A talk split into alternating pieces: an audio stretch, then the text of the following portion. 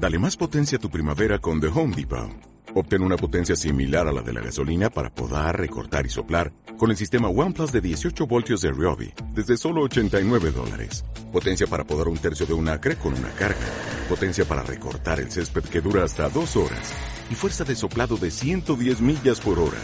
Todo con una batería intercambiable. Llévate el sistema inalámbrico OnePlus de 18 voltios de Ryobi. Solo en The Home Depot. Haces más. Logras más.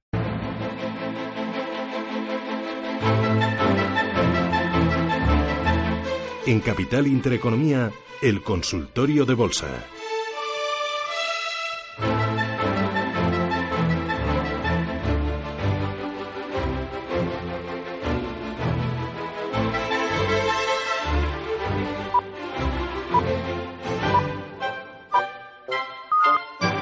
9 y media de la mañana, ahora menos en Canarias, consultorio de bolsa en marcha en Capital Intereconomía. Le recuerdo el teléfono el 91 533 1851, el WhatsApp 609 224 nuestro analista de cabecera hoy Álvaro Blasco, socio director de ATL Capital. Hablamos de que esto, Álvaro, poco volumen, poco movimiento, pocas referencias, pero cada vez más bajista, ¿no? ¿Hasta, ¿Hasta dónde podemos llegar y cuánto nos tiene que preocupar este movimiento? Bueno, ¿Y esto qué eh, está pasando? En este mes eh, llegamos a ver los 10.260, si no me acuerdo mal. Porque... Hagamos un poco de resumen, ¿no? Para la gente que vuelva de vacaciones que diga, a ver, ¿dónde estamos? Yo me fui y el IBEX estaba ¿dónde? Y ahora me lo encuentro aquí. Y el euro lo tengo en 1,19. ¿Qué ha pasado? Hagámonos un poquito así de Bueno, de yo diría que dentro de que ha habido bastantes altibajos a lo largo del, del mes, eh, pues ahora mismo tenemos un saldo negativo en los mercados europeos. En lo que es el IBEX, pues mm, pienso, si no me equivoco, eh, del entorno del 1,50 y algo por ciento, o sea que una caída no muy importante, pero eh, sí de cierto, de cierto peso. Eh, lo mismo ha ocurrido con algunos índices como el alemán. El Eurostock 600 mm, debe estar perdiendo en el entorno del 0,40, 0,45%, o sea que no ha sido un mes muy duro para él. Eh, y las bolsas americanas sí hemos visto un poquito más de caída que en las, que en las europeas, pero vamos, mm, tampoco nada, nada espectacular. Eh, yo diría que estos movimientos que hemos estado viendo pues corresponden con la época eh, que estamos todavía viviendo, que es esa época estival, donde eh, muchos de los grandes eh, gestores de carteras, de fondos, de grandes carteras, etcétera, eh, pues están con unas posiciones que tomaron eh, o que deshicieron en un momento determinado antes de irse eh, a este periodo vacacional y yo creo que todavía no han tomado las decisiones de entrada, porque si miramos un poco qué ha, qué ha ocurrido en la, en la economía en general, pues hemos tenido unas, unos resultados eh, buenos, eh, tanto a uno y otro lado del Atlántico, pero que no se han reflejado en las cotizaciones de, los, eh, de, las, de las compañías, o, muy, o en muy pocos casos ha sido relevante la, la- la- lo que le han cotizado. Y por otro lado, pues lo que tenemos ahora mismo es eh, un dólar que sigue preocupando, en el sentido de que eh, sigue perdiendo terreno. Hemos visto solamente en este fin de semana, pues prácticamente el euro ha avanzado casi un 1% con respecto al, al, al- dólar. Lo tenemos ya eh, pues por encima del 1,19, 1,1930 estaba, estaba esta mañana. Las materias primas han estado planas. eh, la renta fija primero mejoró un poquito, luego ha, ha empeorado algo y bueno, pues la española quizás es la que ha perdido algo de terreno. Eh, digamos que hemos incrementado nuestro diferencial con el bono eh, alemán y luego el diferencial que tenemos entre el bono eh, español e italiano, que nosotros estábamos pues unos 70 puntos mejor que el italiano, pues se ha reducido al entorno de 50, ¿no? O sea que sí se ha descontado algo, pues seguramente el atentado de Barcelona, eh, seguramente también pues la proximidad de ese, de ese referéndum o no que puede haber en, en Cataluña. Bueno, eh, quizás ahí hemos estado un poquito, digamos, eh, sesgados por ese tema en la renta fija. Y poco más, diría yo, de, de resumen. Muy bajos volúmenes y, como digo, pues eh, testando en varias ocasiones ese 10.200 eh, y pico que, que, bueno, que en algún momento indudablemente pues podríamos perder. Pero mm, yo creo que tampoco eh, digamos, hay una situación por delante en lo que es la economía española eh, cuando vemos los datos macro que se han publicado y los datos de resultados de las compañías, eh, que, tenga mucho sentido ver esa bajada. Lo normal es que nos fuéramos mucho más cerca del 11.000. Yo creo que se han enterado de sobra, Álvaro. ¿eh? Ha hecho un resumen perfecto de cómo está la cosa. Bueno, más o menos. Vaya si conseguimos adivinar cómo va a venir ya la leche. Valentín, ¿qué tal? Buenos días. Hola, buenos días a todo el equipo de Radio Intereconomía. Buenos días a usted, díganos. Y enhorabuena por su programa. A ver si, ¿qué le parece al analista? Eh, tengo Santander compradas a un término medio de 7,50 y tengo eh, telefónicas compradas a 11 euros. A ver si le parece, qué le parece al analista si se podría poner el Santander a 7 euros de aquí a final de año y telefónica sobre 11. A ver qué opinión me aporta. Muy bien, muchas gracias Valentín. Gracias a ustedes. Dos de las grandes, Álvaro. Eh, dos de las grandes, y yo le diría a don Valentín que indudablemente estas cotizaciones son eh, perfectamente alcanzables por una y otra compañía, pero no creo que pueda ser en el plazo que estamos hablando, es decir, en prácticamente estos cuatro meses que nos queda de mercado. Eh, hay que tener en cuenta que lo que es para Santander, pues cotizar a 7.50 desde los eh, cinco, no me acuerdo bien si ahora mismo está en 5,55 o algo así. Eh, bueno, yo veo difícil que pueda subir un, un 30%, ¿no? Yo creo que la entidad sí lo va a hacer, sí lo va a hacer bien. Eh, en principio los resultados han sido buenos y, sobre todo pues Brasil parece que le puede seguir dando un buen empujón a su cuenta de resultados. Eh, por, otro, tenemos, por otro lado tenemos esa, ese Santander en Estados Unidos pues que ha obtenido por fin el beneplácito de la SEC para poder pagar dividendo y aunque no sea mucho dinero, bueno, pues también es un hito eh, importante para la entidad que le permitirá pues crecer mejor allí y poco a poco ir reportando más beneficios a, su matriz. Eh, bueno, yo creo que el Santander mm, podría perfectamente terminar el año eh, si las cosas van como nosotros esperamos, pues en el entorno del 6,20, 6,30%. No creo que vaya mucho más eh, arriba en estos próximos cuatro meses. ¿no? Y Telefónica, bueno, pues eh, no terminamos de entender esos nueve euros a los que está cotizando. indudablemente ahí, pues el esfuerzo que le pediríamos a la entidad sería sería algo menor, debería subir un veintitantos por ciento para, para llegar a esos 11 euros y yo creo que tampoco es, es viable pensar que eso va a ocurrir. De todas maneras, ya sabemos cómo son las bolsas, ¿no? que, en cualquier momento pueden dar un tirón o una caída, eh, por supuesto, muy significativa. Yo me inclino porque las bolsas eh, van a tirar y Telefónica, pues para fin de año, yo creo que si recuperase un 10%, es decir, eh, tocase los 10 euros o lo sobrepasase, pues ya sería un buen resultado para el ejercicio. Con Telefónica, a ver qué pasa en Reino Unido y a ver qué pasa con O2, ¿no? Eso va a ser una de las claves. Esa es una de las claves. Ahí esperamos en noviembre, diciembre, ver un poco cuál va a ser la decisión de Telefónica Telefónica, si al final por fin eh, va a optar ¿no? por, por eh, sacar a bolsa eh, una parte de, O2. la venta de la compañía al 100% pues no parece ahora mismo que esté en la mente de, de, los analistas de la, de la entidad y eso, pues, si consiguiese eh, de verdad tomar esa decisión y poder salir, los mercados fueran favorables para salir a bolsa, pues para Telefónica sería muy importante porque yo creo que daría un empujón fortísimo a esa reducción de deuda que es la que le tiene, yo creo, un poco anclada en estos niveles. Vamos con más consultas, 91 533 1851, 91 533 1851, WhatsApp 609 224 716, Ángeles, ¿qué hay por ahí? Pues eh, vamos eh, con un valor que nos preguntan, eh, que es del DAX traje Germano. Tengo Deutsche Post a 35 euros con 10 céntimos. ¿Qué precio objetivo le da y dónde me pongo el stop? Bueno, Deutsche Post ahí lo que tenemos es una entidad que lo ha ido haciendo, si no me acuerdo mal, pues prácticamente como lo ha hecho el mercado alemán, es decir, que no le hemos visto destacar en un momento determinado yo, pienso que es una compañía mm, pues eh, sólida en principio pues eh, eh, para tener en cartera de la que como digo pues yo creo que no deberíamos esperar nada por encima de lo que de lo que haga el mercado el dividendo es discreto porque estamos hablando de un 3%, pero para los españoles no hay que olvidar que tenemos, aparte de nuestra retención, la retención en origen, lo cual le hace un poquito menos, menos atractivo, ¿no? Y yo, como digo, pues pienso que lo ha estado haciendo más o menos como, como el mercado.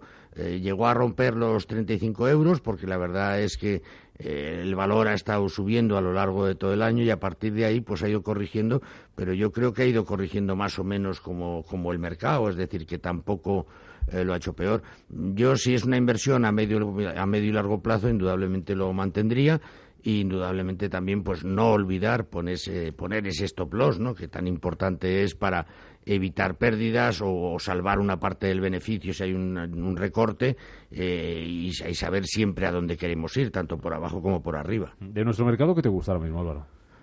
Bueno, yo creo que en nuestro mercado hay que pensar que el sector financiero pues seguirá siendo la, estrella, por supuesto, de la volatilidad, pero también donde eh, creo que se puede ganar más, eh, más dinero y, por lo tanto, pues eh, yo estaría ahí, en principio, en, Santander o BBV. yo creo que Santander pues va asimilando el tema de Popular y cada vez pues puede ser una opción más interesante que el BBV, pero hoy por hoy, indudablemente, la que la que tiene más, eh, más opciones, digamos, de menos volatilidad, eh, parece que es, que es BBV. Eh, o sea que algún banco yo tendría, por supuesto, ahí en cartera. no me olvidaría de las ciberdrolas, a pesar de que están caras, porque están prácticamente en máximos, pero es que todas las noticias que vemos de la compañía pues son positivas, con un dividendo muy, muy sustancial y con posibilidades importantes de que, de que aumente tendríamos que tener una constructora, pues tipo Ferrovial, ¿no? Yo, creo que Ferrovial es la que eh, nos puede dar más satisfacciones. Y luego, bueno, pues eh, ahí hay un valor que a mí me choca muchísimo donde está, que es eh, Siemens Gamesa, donde es cierto que hemos visto ese parón que tiene en el mercado indio tan importante para la compañía, pero que entiendo que es un parón, que no es un frenazo en seco del que no va a salir, sino que estamos esperando pues una normativa eh, que conoceremos a principios de año y que indudablemente pues relanzará la actividad de, de Siemens Gamesa, ¿no? Y a esos niveles de 12 con 30 euros, pues la verdad es que nos parece extremadamente barata. Hablando de constructoras, ahora te pregunto enseguida por eh, ACS, a ver qué puede pasar con eh, Adverti. Recuerda el teléfono, que están perezosos hoy para llamar. No sé si es la lluvia, que nos tiene un poco despistados. 91 533 1851. WhatsApp, Ángeles, ¿qué más? Aquí mm, eh, tenemos más oyentes. Alberto de Madrid dice, tengo colonial, comprados los títulos a 7 euros. ¿Qué me recomienda? Bueno, nosotros le recomendaríamos mantener. Parece que es, eh, eh, así como en muchos momentos determinados de la historia en España, pues el inversor que quería eh, hacer alguna toma de posiciones en inmobiliario, pues se decantaba casi exclusivamente por lo que era comprar una, una vivienda o un local, etcétera, pues parece que ahora hay muchos inversores que piensan que la forma de diversificar y de tener una sobre todo una salida eh, más sencilla, más rápida en un momento determinado donde el mercado pueda flaquear, pues han ido a este tipo de compañías. Y a mí Colonial en particular, pues me parece la más sólida, ¿no? Eh, yo creo que es un, es un valor eh, extremadamente interesante, lo está haciendo francamente bien y por lo tanto yo creo que una compañía como Colonial pues es, es una buena opción para estar en el mercado inmobiliario. Yo la mantendría, eh, no me olvidaría, como decía antes, del stop loss y yo pienso que tiene capacidad para seguir subiendo con, fuerza. Eh, yo no sé a qué niveles eh, podrá llegar. Ahora mismo la, la tenemos prácticamente pues en, máximos de lo que es el ejercicio, pero yo pienso que va a seguir subiendo. Un mercado, un sector inmobiliario que va a ser de los que va a dar mucho colar lo que queda de año y leíamos en cinco días que se espera una salida importante de bolsa de compañías en este sector, el residencial. ¿Confiáis también en que sea así? Pues tiene toda la impresión. Estamos viendo desde principios de año el tema de compañías del sector y de eh, Socimis, etcétera, por supuesto, pues yo creo que es una de las grandes, eh, eh, uno de los grandes protagonistas este sector en las nuevas compañías que están cotizando y seguramente pues va a seguir siendo así. Yo creo que ahora mismo ya tenemos incluso algunos anuncios de compañías que lo van a hacer con seguridad antes del 31 de diciembre. O sea que yo creo que es bueno un sector eh, que ha estado muy deprimido y que puede crecer perfectamente eh, de la mano de grandes conglomerados de accionistas como son eh, cualquier compañía que, cotiza en bolsa. Será cuestión de pedirlo. Eva, ¿qué tal? Buenos días. Hola, buenos días. Mm, ¿Cómo ve a Ebrofood? Porque veo que está perdiendo los 20 euros. Mm, ¿Lo tiene usted comprado? Sí. Vale. ¿Y a qué precio? Bueno, muy bajito. Muy bajito. Vale, pues a ver qué le dice nuestro experto. Vale, gracias. Gracias, Eva. Everfoods. Bueno, eh, ahí estamos en una compañía que no lo ha tenido fácil a lo largo eh, de los últimos eh, tiempos y además, eh, bueno, pues en, en mayo eh, estaba bastante fuerte la compañía eh, porque llegó a estar eh, por en torno a los 21 y pico y poquito a poco, es verdad que sin grandes caídas, pero ha ido, ha ido reduciendo su cotización a estos 19, eh, 20 euros, vamos, 19,90 que está, que está haciéndolo ahora mismo, ¿no? Yo pienso que la compañía eh, es interesante, indudablemente. eh, digamos que es una compañía que yo diría que está eh, cambiando algunos de los de los de sus características principales y eso siempre hace pues momentos más complicados en el mercado. El dividendo, bueno, pues eh, está algo por debajo del 3%.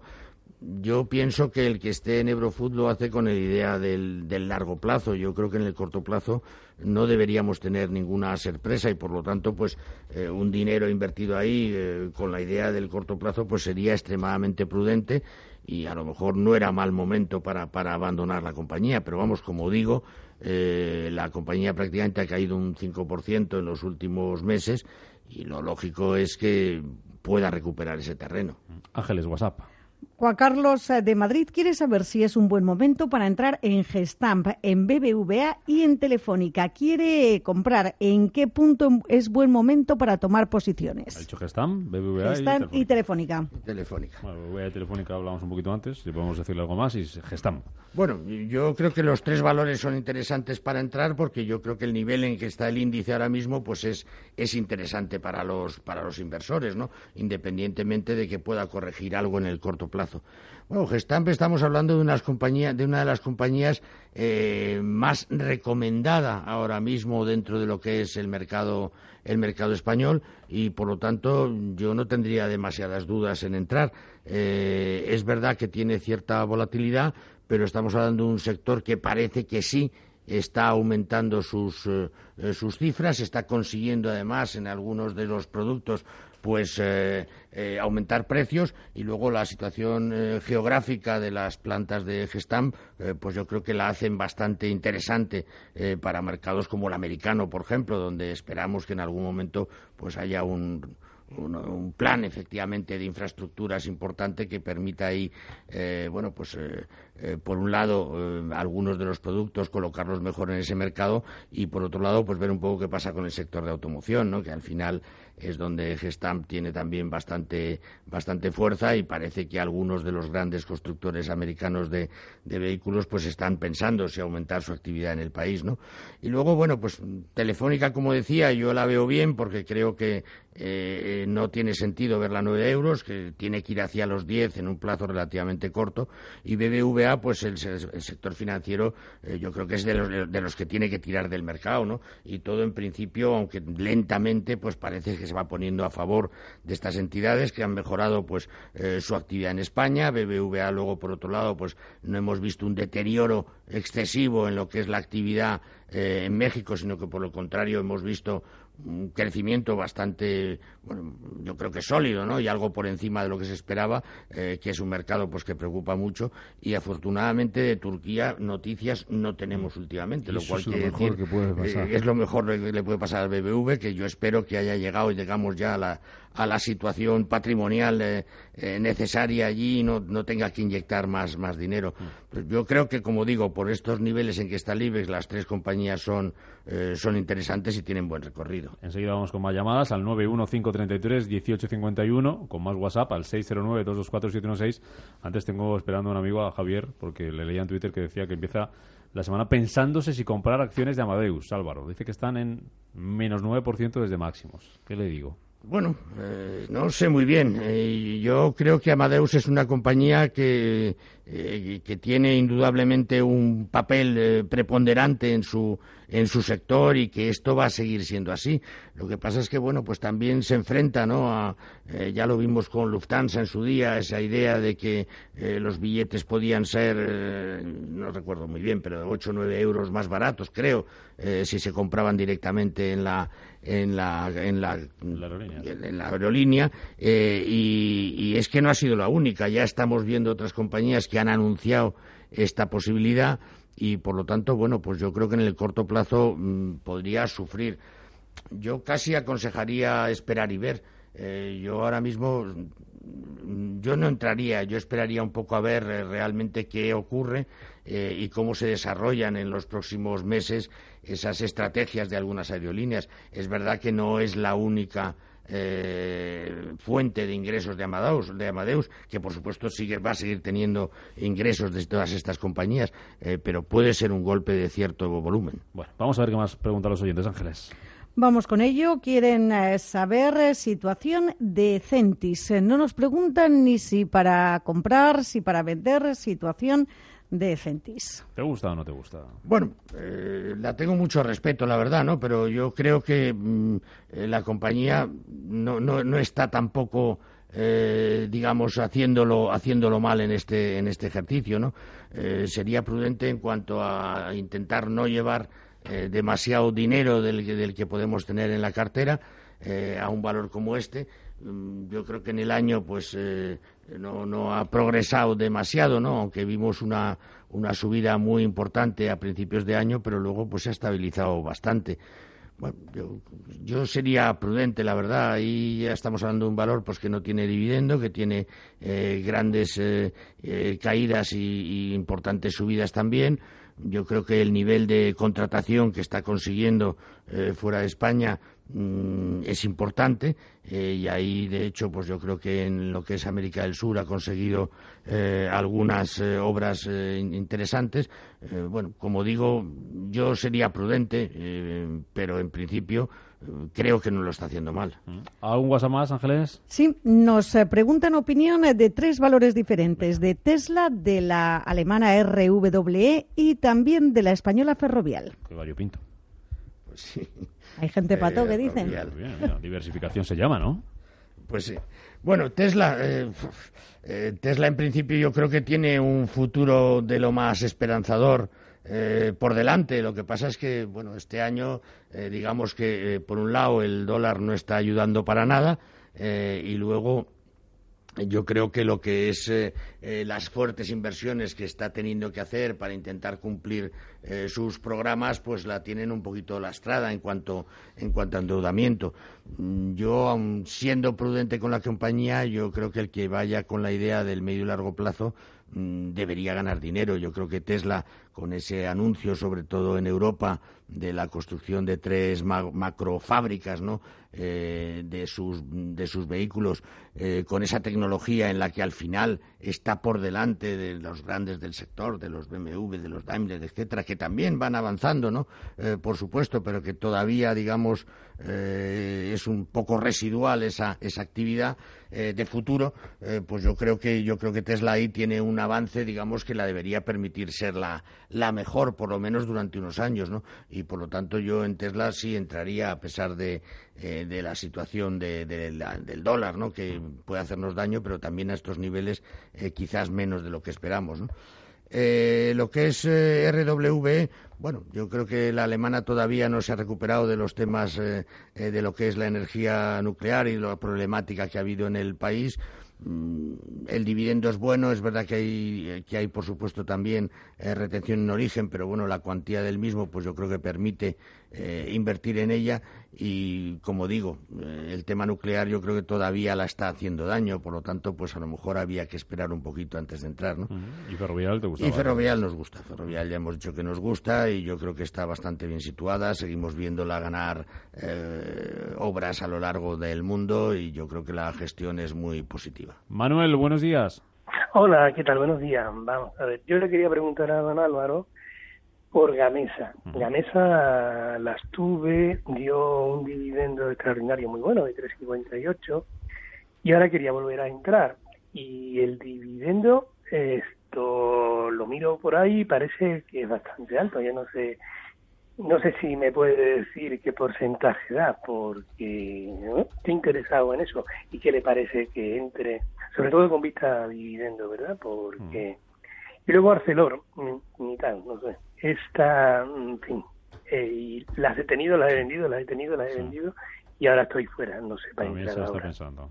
Vale. Estoy intentando buscar el dividendo de, de Siemens Gamesa. Una información que encuentro aquí es que va a un dividendo de 0,11 euros de hace ya algunos algunos eh, meses. No sé sí, dio uno extraordinario este, este año, ¿verdad? No sé si fue por abril, así, de 3,58, vino muy bien. Sí, por la fusión eh, con Siemens. Ah, eh, esa operación llevaba ligado el pago de un dividendo extraordinario. Menos mal que ha vuelto Ángel al cole, Ángeles al cole, que es la lista de esto, es la que sabe.